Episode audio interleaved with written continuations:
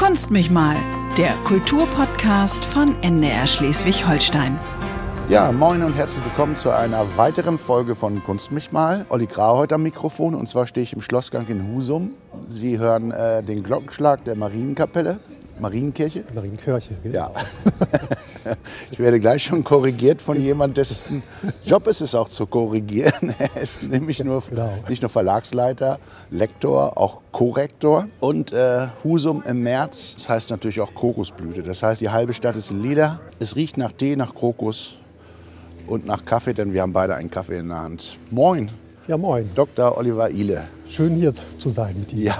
In der Sonne zu stehen, Kaffee zu trinken wunderbarer Frühlingstag. Es ist wirklich der erste Frühlingstag. Wir stehen hier an, an eine Backsteinmauer gelehnt, die auch schon Wärme hat. Äh, ja, und Sie haben Ihren Verlag in Husum zum einen und hier im Schlossgang. Das ist ja sehr idyllisch. Das hat schon was von Pippi Langstrumpf hier. Es, es gibt die kleine Luke, ein Kiosk, wo wir den Kaffee her haben. Dann gibt es ein Café, eine Buchhandlung, einen Teeladen. Und um die Ecke, wenn man eine kleine Treppe hochgeht, kommt man in ihr Büro mit vielen, vielen Büchern. Genau, so ist es. Also es ist eben Husum hier, das heißt eine Kleinstadt. Und ich finde das persönlich sehr, sehr angenehm, weil Kleinstädte haben den großen Vorteil, dass alles bequem ist. Ja. Wenn man hier einkaufen gehen will, ja, das ist in 15 Minuten erledigt. Wenn man was vergessen hat, geht man halt nochmal, gar kein Thema. In Großstädten wie jetzt Hamburg zum Beispiel, eine große Medienstadt, wo man eher dann äh, Verlage vermuten würde, auch und diese Dienstleistungen, die ich und äh, meine freien Mitarbeiterinnen und Mitarbeiter erbringen, das ist dann natürlich einfach auch ähm, alles viel, viel anstrengender. Und ich mag die Idylle und ich mag es auch, dass die Leute mich kennen und dass ich durch die Straße gehe und man sagt Hallo und weiß, wer ich bin und ich weiß, wer die sind. Das ja. ist einfach angenehmer. Also eingebunden sozusagen. Ja, also es gibt ja sozusagen auch die andere Sichtweise. Ähm, einige Leute sagen, ja, ach, in so einer kleinen Stadt, da weiß jeder, was du machst. Ne? Und ja. kannst nichts frei machen, kannst dich nicht mal mit jemandem treffen, ohne dass gleich alles wissen. Hohe soziale Kontrolle. Genau, die ist irgendwo da, aber ich finde es eben sehr, sehr angenehm, ja. ähm, weil einfach die Vorteile überwiegen. Mhm. Dass ich hier gelandet bin in Husum, ist letztendlich einfach meinem äh, beruflichen äh, Werdegang ähm, zu schulden, dass nämlich äh, ich hier bevor ich mich selbstständig machte, äh, für einen Husumer Verlag als Lektor gearbeitet habe. Und äh, dann aber schon nach relativ kurzer Zeit habe ich mich hier selbstständig gemacht und äh, ist schon über 15 Jahre, die ich als selbstständiger mhm. Buchproduzent, würde ich eher fast sagen, aber natürlich auch als Verleger arbeite, weil ein Teil meines Geschäftes ist nicht nur Bücher zu verlegen, also herauszugeben, sondern ich produziere auch für andere Verlage und äh, für Museen zum Beispiel, die nur hin und wieder mal ein Buch herausgeben oder auch buchferne Firmen, ja. die einfach nur mal ähm, eine Publikation oder zwei Publikationen haben wollen und deswegen keinen eigenen Verlag gründen möchten, mhm. aber jemanden brauchen, der das für sie abwickelt. Mhm. Und das ist mein Geschäft. So gesehen ist das Portfolio auch ziemlich äh, bunt und umfangreich. Also vom Bildband äh, bis zur Stadtchronik bis zu Büchern, genau. mehr oder minder ein Selbstverlag entstehen sozusagen. Genau, ja. Unterstützt. Ja. ja. Selbstverlag ist ein wichtiges Thema, ja. auch für mich natürlich, weil eben viele Produktionen werden, wurden auch früher schon, muss ich ehrlicherweise sagen, ähm, ähm, fremdfinanziert. Ja.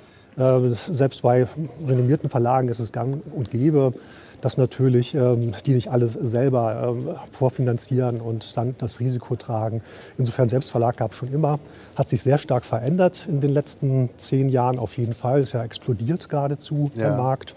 Kommt das durch Plattformen wie Books on Demand? Oder? Absolut, absolut, ja. weil man dort ähm, die Möglichkeit hat, für wenig Geld überhaupt zu publizieren. Ja ist immer so ein bisschen was, wo ich so, ja, so eine Träne im Auge habe, weil natürlich stimmt es am Ende nicht, dass man für wenig Geld produzieren kann.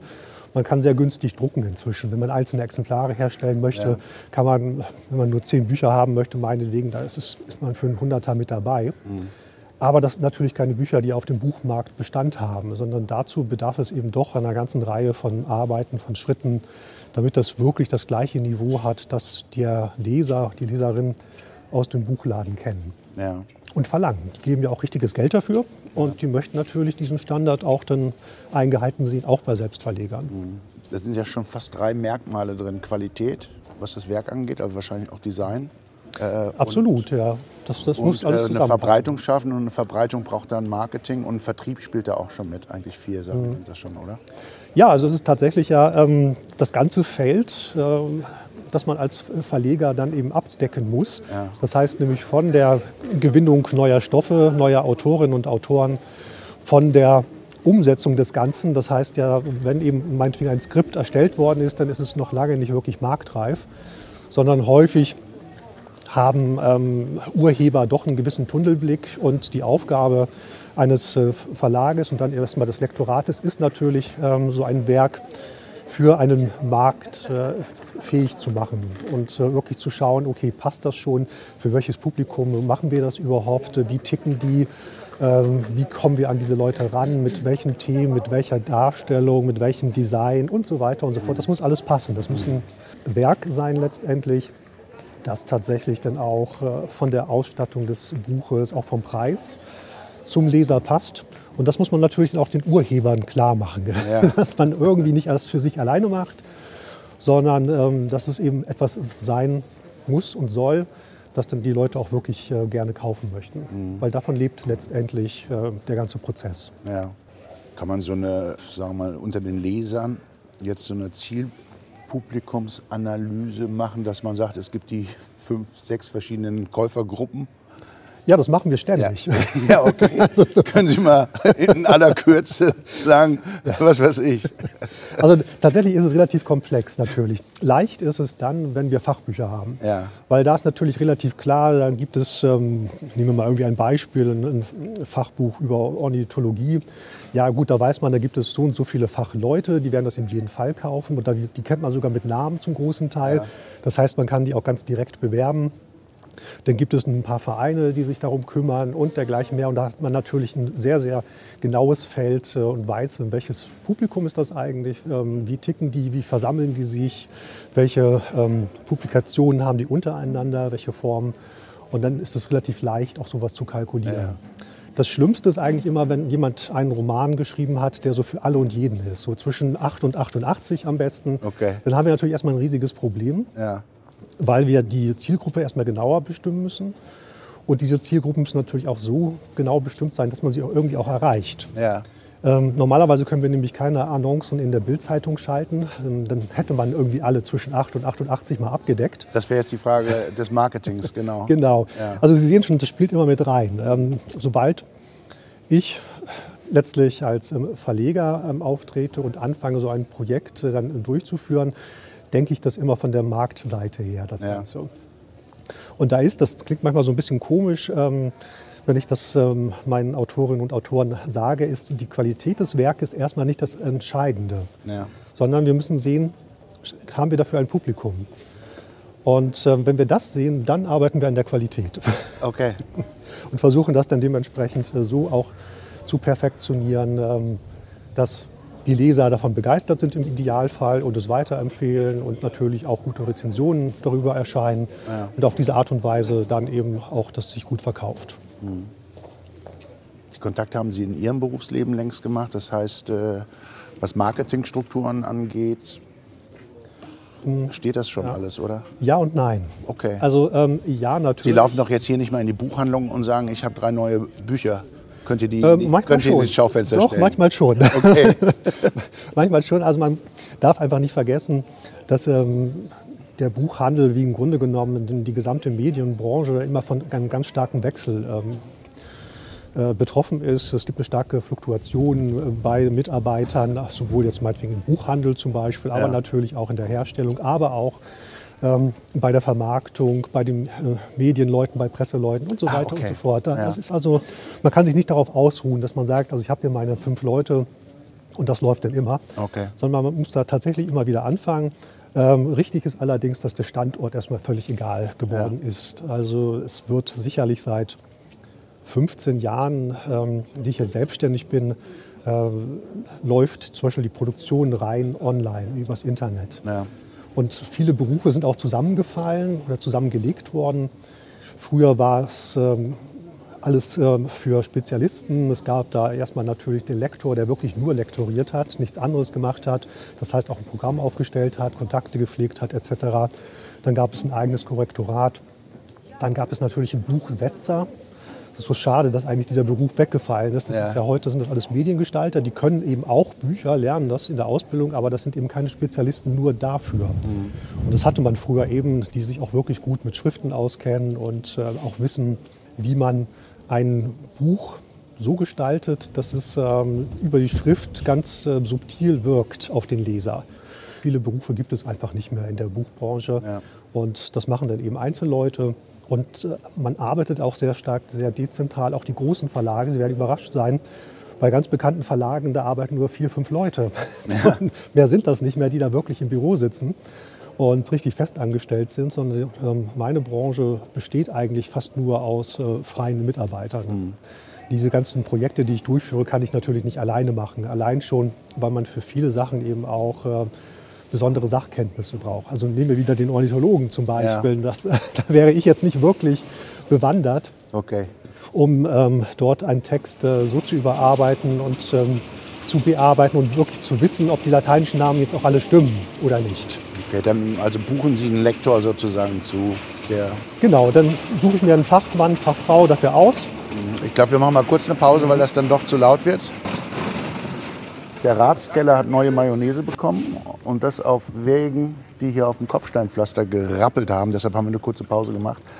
In Husum gibt es ja noch Druckereien, auch bekannte und große Druckereien. Wie ist das für Sie? Lassen Sie dann, äh, müssen Sie dann kostenmäßig gucken oder sagen Sie, na gut, ich lasse die Kirche im Dorf und druck am liebsten in Husum? Also da muss ich tatsächlich eben kostenmäßig, ehrlich gesagt, äh, eben schauen.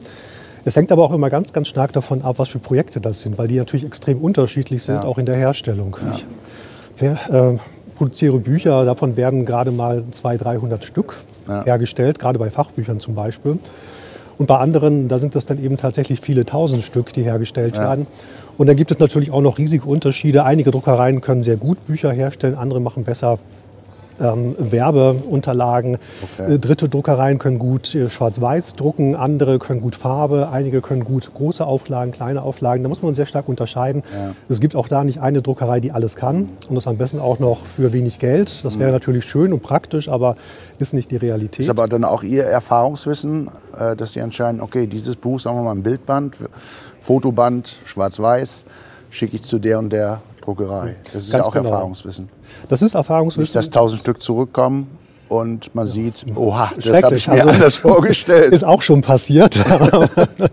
aber, aber okay, dann ist auch einiges schiefgelaufen Ja. in der Vorbereitung. Ja. Nein, das gehört tatsächlich auch zu den Arbeiten mit, dass ich immer wieder neue Produzenten auch suche, ganz aktiv. Ja. Und ähm, auch äh, freie Mitarbeiter, auch in der Vorproduktion, in der Druckvorstufe. Dass ich immer wieder schaue, okay, wer ist neu auf dem Markt, was kann der oder die. Ähm, sind die preisgünstig, für welches Segment genau? Das ist tatsächlich ein großer Aufwand immer, aber er muss sein, damit man auch wirklich äh, konkurrenzfähig bleiben kann. Auch mit so einem Kleinstverlag, Ja. den ich ja hier darstelle. Ja, okay. Gehen wir mal acht Schritte zurück. Sie haben Literatur studiert, Politologie und Kunsthistorik. Richtig, ja. Wo? In Kiel und dann in Freiburg im Breisgau. ja. Und ähm, ursprünglich tatsächlich mit ähm, dem Ziel, im journalistischen Bereich tätig zu werden. Äh, das hat sich dann mal so ein bisschen gewandelt, weil gerade so bei der Tagespresse ist mir dann doch aufgefallen, dass das nicht wirklich mein Ding ist, für, wirklich für den Tag zu arbeiten Ja. und immer wieder jeden Tag ganz neue Themen zu machen und eben häufig natürlich auch unter Zeitdruck dann fertig sein zu müssen, bis 17 Uhr damals ja noch Ja. in der Tagespresse. Ähm, und ich habe dann aber angefangen, ähm, im äh, PR-Bereich zu arbeiten. Auch ähm, eigentlich eine sehr ungewöhnliche Geschichte, nämlich äh, für eine psychiatrische Einrichtung als äh, sozusagen Troubleshooter Okay. äh, aufzutreten, um äh, zu vermitteln zwischen den einzelnen Parteien, wenn irgendwie was schiefgelaufen ist. und so fing das an, aber also ich arbeite jetzt eben etwa 20 Jahren insgesamt dann in der Verlagsbranche. Auf Ihrer eigenen Internetseite steht, der Buchmarkt ist übersättigt. 2020 gab es um die 70.000 Neuerscheinungen. Äh, Das heißt, äh, Sie kannten dann ja sozusagen aus der Festangestelltenzeit die Branche. Es ist ja auch mit einem gewissen Risiko behaftet, in, in so eine übersättigte Branche reinzugehen und zu sagen, ich mache weiter Bücher, ich habe die Kompetenz, das Wissen, die Kontakte und äh, ich werde da meine Nische finden. Es bedarf ja doch irgendwie ein bisschen Wagemut, oder nicht? Ja. Es darf natürlich immer Wagemut, wenn man sich selbstständig macht und ähm, das vorher nicht war in einer Branche. Ja. Weil man natürlich dann gleichzeitig Konkurrent ist zu den anderen, die schon etabliert sind. Ja. Insofern ist das Wagemut und äh, das gehört aber bei allen, die sich selbstständig machen, einfach dazu.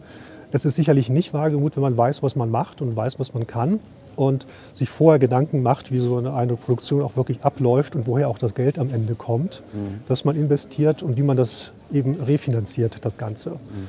Da gibt es eben eine ganze Menge Möglichkeiten und darüber muss man sich im Vorfeld klar sein.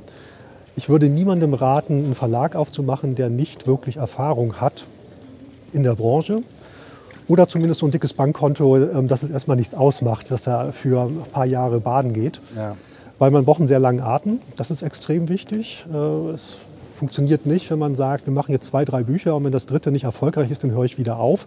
Dann kann man im Grunde genommen von vornherein aufhören, weil das sehr unwahrscheinlich ist, dass man wahrgenommen wird in der ja. Branche. Was ich in jedem Fall sagen würde, man braucht ein Programm, das auch ähm, Bestand hat und bei denen es so ein paar Longseller gibt. Okay. Das heißt, Bücher, die sich über einen langen Zeitraum verkaufen, gleichmäßig und die einfach so einen gewissen Grundumsatz ähm, erbringen, mhm. dann hat man schon mal was geschafft. Dann kann man auch mal ein bisschen freier agieren, auch ja. mal was wagen. Ein Programm von wenigstens 20, 40 Titeln, die dann auch lieferbar sind, okay. bevor man wirklich so eine gewisse Basis hat. Mhm. Vorher ist das, na, ich muss es anders formulieren, die Branche ist ganz grundsätzlich hochspekulativ. Kein Mensch weiß, ob ein Werk erfolgreich wird. Ja. Man investiert ja in ein Projekt und hofft natürlich, dass es erfolgreich ist, ist auch davon überzeugt. Sonst würde man das ja nicht machen. Aber man weiß es natürlich nicht. Und ja. ich habe sehr häufig erlebt, ähm, dass Projekte da waren, bei denen dachte ich erst, ach, hm, ich weiß nicht so richtig, wird das wirklich laufen? Und haben ganz klein angefangen. Ja, und am Ende haben wir davon 14 Auflagen gemacht. Und äh, die Dame, an die ich gerade denke, eine Biografin, äh, die wurde bei Stern TV eingeladen und äh, hat. Sagen Sie ruhig Name und Titel. ja, das kann ich sagen. Das Buch ist aber auch leider vergriffen. Das ist die Frau Suhr, Else Suhr. Ja. Und die hat über einen Schicksalsschlag äh, geschrieben, den ihren Mann, der ist für klinisch tot erklärt worden. Mhm. Und ähm, erwachte dann aber zur Überraschung aller ja. ähm, aus, ähm, ja, in Anführungszeichen, seinem Tod wieder auf. Ja. Und äh, darüber hat sie geschrieben und das äh, lief unglaublich erfolgreich. Und ein anderes äh, Buch, was auch unglaublich erfolgreich war, das ist hier ein lokaler Titel, äh, nennt sich äh, Stine. Das ist über eine Husumer Bäuerin. Und äh, ich weiß noch, als so die ersten Bestellungen dafür reinkamen, ähm, da hieß es dann, ja, also wir machen eine Präsentation, geben Sie uns mal so, also maximal 30 Stück. Ja, davon haben wir jetzt auch allein hier im Umfeld von Husum etliche tausend äh, verkauft von diesem Werk. Ähm, ist übrigens auch ein sehr unterhaltsames Werk. Und diese, vielleicht um das zu erklären, warum das so erfolgreich ist, diese Stine war so ein Husumer Original. Die kannte jeder, jeder ähm, die meisten Leute hatten nicht so direkten Kontakt mit ihr, weil insbesondere ihre ähm, ja, Auffassung von Hygiene sehr speziell war. Ich habe Bilder im Kopf, wir haben darüber berichtet. Ja, sehen Sie. das äh, äh, war aber jemand, den ja jeder kannte und jeder ja. kannte irgendwelche Geschichten zu ja. ihr. Und äh, deswegen hat so ein Titel, der ja nicht einmal wirklich regional ist, sondern wirklich nur lokal, ja. plötzlich so einen Erfolg gehabt. Also sowas gibt es dann auch wieder und aber auch genau auch das umgekehrte äh, Feld dass ich äh, Bücher produziert habe, von denen dachte ich, das läuft doch von selbst. Da musst du gar nichts machen. Mhm. Und, am Ende wurden davon ja mühselig 100 Stück verkauft. Und äh, ich war eigentlich davon ausgegangen, dass wir da so ein paar tausend mhm. wirklich loswerden. Also es ist, um es eben nochmal zusammenzufassen, hochspekulativ. Es gibt so viele Stellschrauben, an die man drehen könnte, um es erfolgreich zu machen, aber die meisten hat man gar nicht selbst in der Hand oder könnte nur mit einem ganz, ganz großen Kapitaleinsatz die in die Hand nehmen. Okay. Und dann würde es wiederum noch risikoreicher werden. Und deswegen hat man natürlich, und das muss dann eben auch jeder Verleger, jeder Verlegerin für sich definieren, so eine Schwelle, bei der man sagt, okay, bis hierhin, das riskiere ich, äh, darüber hinaus nicht, weil sonst hat das keinen Bestand. So eine Art von Gratwanderung ist dann Brinkmanship, würde der Engländer sagen, dass man auf so einem Pfad geht, äh, so viel kann ich ins Risiko gehen, so viel muss ich ins Risiko gehen, aber auch nicht zu viel sozusagen. Absolut. Also das ja. Verleg Verlegergeschäft ist erstmal ähm, reine, reine Kaufmannschaft. Mhm. Es gibt natürlich tausende Bücher, Millionen sogar. Ich glaube, wir haben irgendwie zurzeit 3,6 Millionen Titel lieferbar in ja, Deutschland. Das krass. ist völliger Wahnsinn. Wahnsinn. Völliger ja. Wahnsinn. Und ähm, der Markt ist tatsächlich gesättigt. Aber nichtsdestotrotz wollen die Leute natürlich ähm, immer wieder neue Bücher haben. Mhm. Unser Problem ist so ein bisschen, dass äh, Bücher eigentlich viel zu billig sind. Wenn man sich vorstellt, wie viele Jahre zum Teil Autorinnen und Autoren daran arbeiten, wie viele Stunden Fotografen durch die Gegend fahren und ihre Bilder machen, Tage, Wochen zum Teil, oder Illustratoren, die da wirklich Stunden oder Wochen an sowas arbeiten und wirklich hervorragende Arbeit abliefern. Und dann wird das Ganze ja noch aufbereitet, kommt das Lektorat. Die arbeiten das nochmal alles durch, besprechen das dann mit den Urhebern, dann machen, gehen die meistens nochmal ran und überarbeiten das selbst noch einmal. Und erst dann kommt ja der Korrektor, die Korrektorin. Und, und dann hat man nachher da so ein, ein, ein Taschenbuch, das für 10 Euro verkauft wird. Und das ist natürlich eigentlich äh, viel, viel zu billig. Mhm. 2019 ging ja ein Beben durch die Branche. Da ist der Großhändler KNV pleite gegangen, was für viele Buchhändler, aber auch Verlage tragisch war, weil einfach Kosten äh, übrig blieben sozusagen oder mhm. äh, Investitionen nicht zurückerstattet wurden. Genau, ja. Haben Sie das auch gespürt oder hat das bei Ihnen auch eine Unsicherheit ausgelöst damals? Also gespürt habe ich das schon, ja. ja, ganz klar. Aber dadurch, dass ich ja im Grunde genommen ja nicht mit Massenauflagen arbeite, sondern ähm, mit einem relativ äh, spezialisierten Marketing arbeite. Das heißt, wir suchen wirklich immer für jeden Titel, den wir herstellen, auch einen Weg, wie wir den vermarkten können und meistens ja. eben durch direktes Marketing. Okay. Und insofern ist der Großhandel nicht ganz so entscheidend für uns. Ist ja. wichtig, auf jeden ja. Fall. Und KNV war eben der größte von den Großhändlern. Und insofern war das schon sehr, sehr ähm, bitter, dass es ausgefallen ist. Aber also es ging anderen wesentlich schlechter als jetzt dem Ilio Verlag dort. Das ist schon eine Branche, die sehr speziell ist. Haifischbecken hört sich das fast nach an. ähm, ja, also ähm, das, das, ist es schon, aber tatsächlich ähm, ist der Umgang in der Branche eigentlich extrem offen, ja, muss ich okay. dazu sagen. Also ich habe auch zu meinen direkten Konkurrenten ähm, ein sehr gutes Verhältnis. Also ja. da ist überhaupt nicht irgendwie, dass man, ähm, man schaut natürlich schon, was machen die, ja. ganz klar. Aber ähm, selbstverständlich wird man dann trotzdem für irgendwelchen Veranstaltungen damit eingeladen und äh, unterhält sich und tritt sich auf den Messen sowieso wieder. Das ist auch so ein bisschen so eine Branche, die sehr stark vom persönlichen Kontakt immer noch lebt. Mhm. Jetzt natürlich durch Corona und den Ausfall der Messen, das war schon ein ziemlicher Schock. Fast sogar schlimmer als tatsächlich dieser Konkurs von KNV. Okay weil... Ja, das war ja, glaube ich, äh, kurz vor der Leipziger Buchmesse, glaube ich, ja. auch. Ne? Im Februar war das, meine ich. Ja, wobei das, ja. das war eben auch ein, so ein bisschen, also das hat viele geärgert in der Branche, der Zeitpunkt des ja. Konkurses, weil das war natürlich bewusst nach dem Weihnachtsgeschäft. Okay. Und die Weihnachtsrechnung war natürlich noch nicht bezahlt worden. Und das Weihnachtsgeschäft ist natürlich das Wichtigste in unserer Branche. Ähm, je nach Buchhandlungsart äh, werden da tatsächlich bis zu 50 Prozent des Umsatzes gemacht in diesen drei bis vier Monaten um Weihnachten herum. Okay. Also das ist richtig viel Geld für die Leute. Also ein sub subtiler Vorwurf, äh, hätten Sie im Oktober die Insolvenz angemeldet? Wäre es für viele tatsächlich leichter gewesen, okay. weil dann hätten die selber vertrei vertreiben können. Ja. Oder eben auf die anderen Großhändler umgeschwenkt. Das wäre tatsächlich ähm, ist auch gar nicht subtil gemeint, sondern ganz offen. Ja. Das haben die sicherlich nicht zufällig so gemacht, sondern okay. die haben mit ziemlicher Sicherheit gehofft, äh, dass der Umsatz sie tatsächlich weiter trägt. Okay. Und, äh, also natürlich auch nicht bösartig, das glaube ich ja, jetzt nicht, aber äh, ich bin davon, gehe davon aus, dass die gedacht haben, okay, wenn wir jetzt noch ein gutes Weihnachtsgeschäft haben, dann läuft das irgendwie auch weiter mhm. und dann kommen wir durch. Aber die wussten natürlich vorher schon, dass da alles schief läuft. Ja. ja. Ich werfe mal kurz einen Seitenblick äh, nach Eutin jetzt von Husum. Sie hatten das kurz erwähnt, wie viel Arbeit es einfach ist. Ob das jetzt Stadtchronik ist oder ein Bildband. Es gibt einen Fotografen, der heißt Harald Schmidt mit Doppel-T. Hat unter anderem für einen Stern gearbeitet, 50 Jahre Fotos gemacht. Und dementsprechend gibt es eine Ausstellung im Ostholstein-Museum in Eutin. Und mein Kollege Frank Hajasch war dort und hat die Ausstellung besucht. Es sind Fotos in allen Formaten, aus allen Bereichen, in aller Welt. Da hängt ein durchtrainierter Turner an seinen Ringen mit vielen Muskeln unter großer Anspannung, eine echte Körperstudie. Da schwenkt eine sehr junge Chinesin kämpferisch eine Fahne. Auch das legendäre Foto von Helmut Schmidt und Erich Honecker beim Abschied am Zug ist zu sehen. Und doch geht Harald Schmidt zwischen all den Erlebnissen auf ein Bild zu, das in diese Zeit passt wie kein anderes. Ja, genau.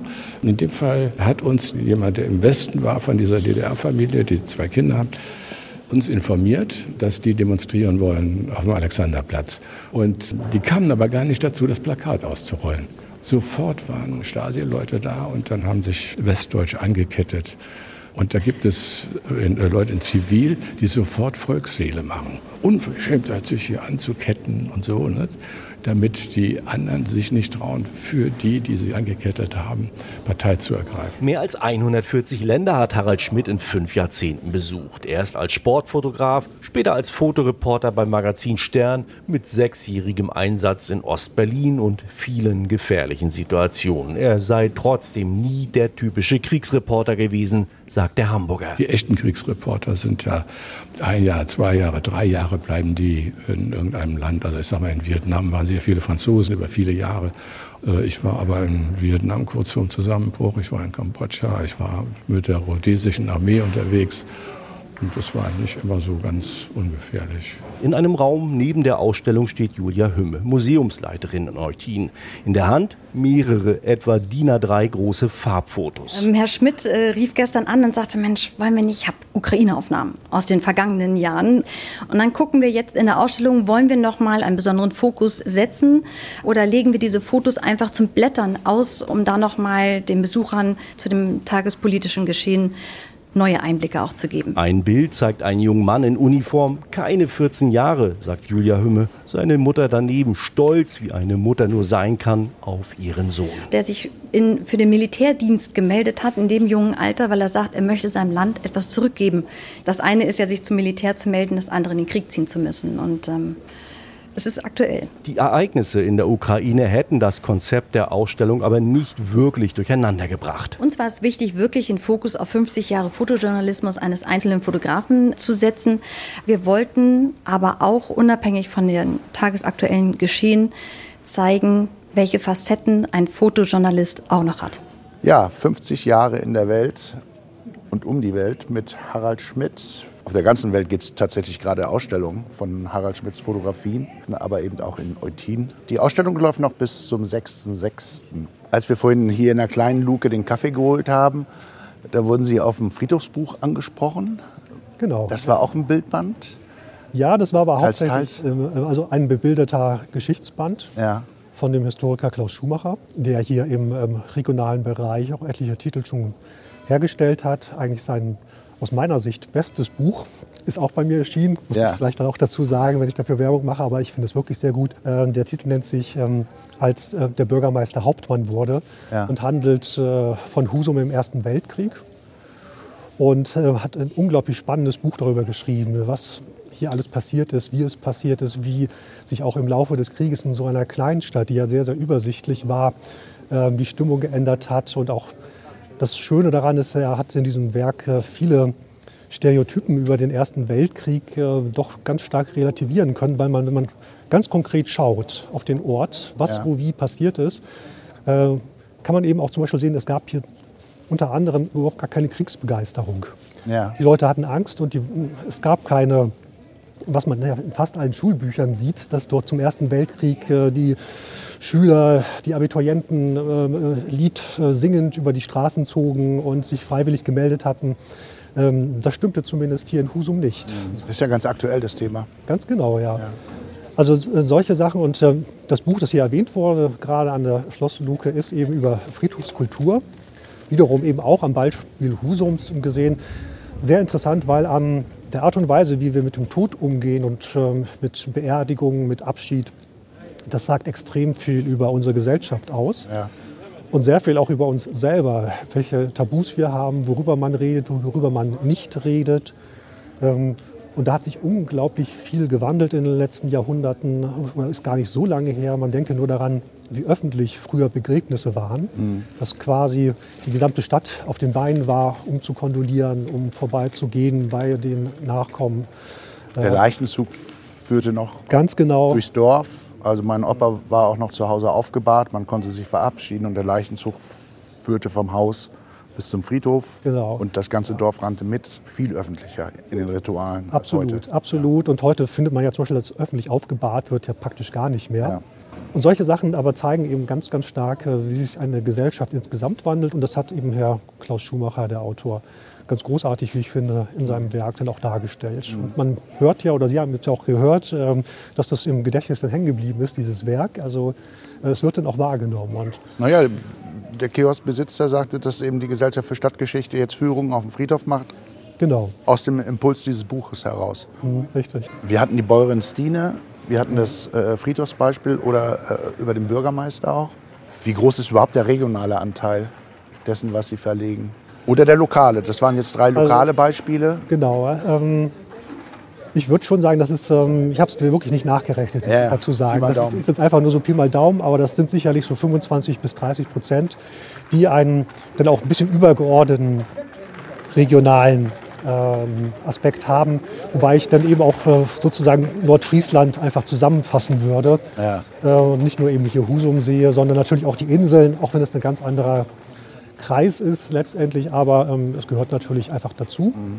Und das sind eben auch natürlich dann Titel, die dann auch sehr gerne von Urlaubern gekauft werden. Das heißt, es sind nicht nur die Leute, die hier vor Ort wohnen, die ja. das einkaufen, sondern tatsächlich auch dann Leute, die einfach hierher kommen und ähm, vielleicht ein Thema interessant finden dann oder auch das Buch schön aufgemacht finden dann. Und da zum Beispiel ist eine Buchhändlerin, die ja gerade vorbei rennt, Frau Seemann von der Schlossbuchhandlung. Man kennt sich, wie gesagt. Und ähm, also so ist dann tatsächlich schon der Bereich. Ja. Das ist eben auch ganz wichtig. Auch nachher äh, sicherlich wichtig für die Vermarktung, weil natürlich gerade so ein kleiner Verlag wie der Meining, wie der Ilio Verlag, der kann nicht äh, in Österreich und der Schweiz jetzt ein großes Vertriebssystem aufbauen. Das ja. würde einfach nicht funktionieren. Ja. Und insofern ist es schon auch ganz gut oder eine, eine gute Basis, wenn man da äh, im regionalen Bereich und lokalen Bereich auch ein Standbein hat. Mhm. Und es kommt auch immer wieder zurück dann. Also wir haben zum Beispiel jetzt im letzten Jahr, gar nicht war es schon vorletztes Jahr gewesen, ein Kinderbuch ähm, hergestellt von der Elena Steinke, die ähm, auch jetzt zur Kokosblüte ja. ein, ein Kinderbuch über die Dole Lala geschrieben hat und auch illustriert hat. Sie ist Illustratorin und ähm, solche Sachen ähm, nehmen dann auch häufig so ein, ähm, ja, Kreise, die man vorher gar nicht so gesehen hat. Nämlich es hat am Ende dazu geführt, dass zum Beispiel ein Kontakt mit dem Ostpreußischen ähm, Museum ähm, hergestellt wurde, weil die Künstlerin aus Kaliningrad stammt ah, okay. ursprünglich. Und ähm, dann tatsächlich auch, eben auch dort eine Ausstellung äh, vorbereitet wollte. Das hat dann wegen Corona alles nicht so geklappt, wie es passieren sollte. Ja. Aber so tatsächlich vernetzt sich das dann auch. Und, ja. ähm, und, und äh, Übersetzung von skandinavischer Literatur ist auch ein Schwerpunkt?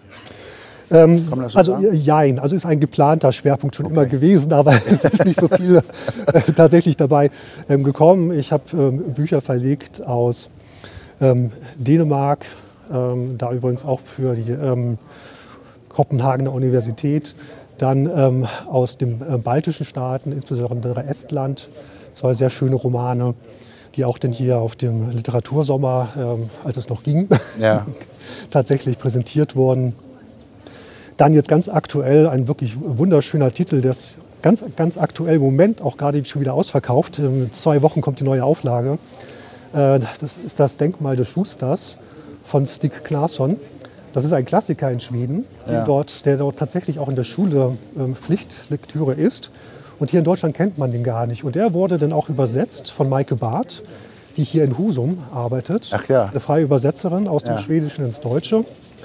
Und sie hat das wunderbar gemacht. Es ist ein wirklich ganz hervorragendes Werk, wie ich finde. Es ist um, sehr lustig auf, die, auf der einen Seite, äh, auf der anderen Seite berührend. Ähm, vielleicht nur so einen kurzen Hinweis zu geben. Es geht darum, dass ähm, ein alter Schuster, der in so einer Streusiedlung im Wald wohnt, seine Werkstatt dicht macht und jetzt nicht so richtig mehr weiß, was er eigentlich machen soll den ganzen Tag und ein Schild an den Straßenrand stellt, ähm, Denkmäler.